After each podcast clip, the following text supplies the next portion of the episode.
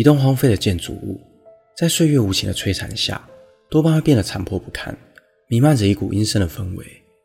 而如果这栋建筑物的前身是一家医院，那么肯定少不了一些绘声绘影的灵异传闻。在我过去的影片中，曾介绍过昆池岩精神病院与香港高街鬼屋，都是被荒废多年的医院，也是亚洲十分著名的恐怖景点。而今天故事的主角，则是全球公认最闹鬼的废弃医院之一，甚至还曾有人在里面拍到疑似鬼魂的灵异照片。大家好，我是希尔，欢迎收看本期的都市传说。今天这集就让我为大家介绍新加坡旧樟宜医院。相信曾去过新加坡的朋友，一定对“樟宜”二字并不陌生。这里就是拥有最大的室内人造瀑布。并连续八年蝉联全球最佳机场之冠的樟宜国际机场的所在地，而旧樟宜医院就位在这个赫赫有名的机场附近。一个是新颖又现代的国际机场，一个是废弃多年的公家医院，两者形成了强烈的对比。而为何新加坡政府又会任由这栋残破不堪的建筑荒废在国家门面前？相传，新加坡政府本有意将其拆除，但却遭到不少人的反对，因为医院里头。有太多不愿离开的冤魂，担心要是随意拆除，恐怕会有不好的事情发生。太平间往往被认为是医院里阴气最重的地方，因为这里是在医院往生的病人的中继站。而旧樟宜医院的太平间也并不平静。据传，在医院荒废以后，仍然会听到里头传来悲凄的哭泣声，因为在那个战火无情的年代，每天都有成堆的遗体被送入这个太平间。曾有很长的一段时间，新加坡一直都是英国的殖民地。一九三五年，英军为了柔佛海峡的防御工事，便在东北方的樟宜区建了两座营房，供英军进驻。但没过多久，一九四二年，日军展开了对东南亚侵略，仅用了短短七天，便占领了整个新加坡，并将这座军营改建为医院，专门收治日军伤兵。而许多盟军的战俘，则被关押在樟宜监狱，但很快的，樟宜监狱便容不下大批的战俘，日军便填出了医院部分的空间，作为关押战俘的牢房。而当时负责管理医院的是恶名昭彰的日本宪兵队。有传言说，在医院的太平间有一间酷刑室，有无数的战俘在里头受尽了非人道的折磨。这些战俘就像是日军的玩物一样，被用极其残忍的方式活活虐待致死。据统计，直到战争结束，有超过上万名战俘被关押在此，但只有不到五分之一的人是活着回家的。而当年效力于英军的澳洲著名作家詹姆斯·克拉维尔就曾被囚禁在这里。他曾表示，如果没有美军在广岛和长崎投下两颗原子弹，我也许就无法幸存下来。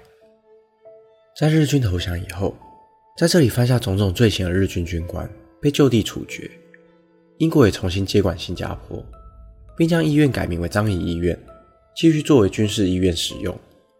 而战后医院里的工作人员也经历了不少怪事，他们总是会在安静的太平间听到一些奇怪的声音，尤其在夜深人静的时候，还会听到阵阵的哀嚎声，又或是发现已经盖上白布的遗体被莫名的掀开，甚至还有护士曾在里头撞见一个浑身是血的人影。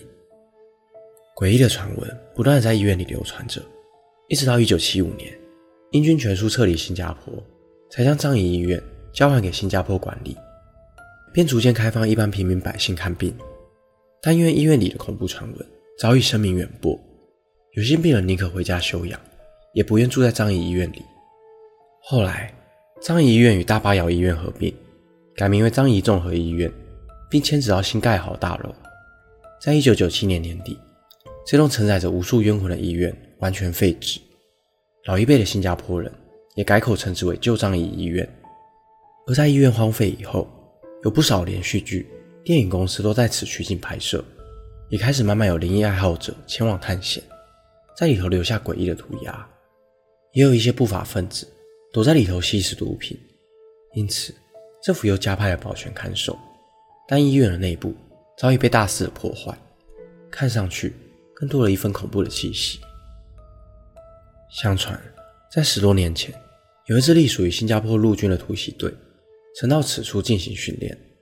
夜里，一名队员因为睡不着，便拿起地上刷子和油漆，在墙上作画。隔天，队员们看见了他在墙上的作品，却感到十分诡异，因为他画了一个长着角的脸孔，看上去就像是撒旦的脸。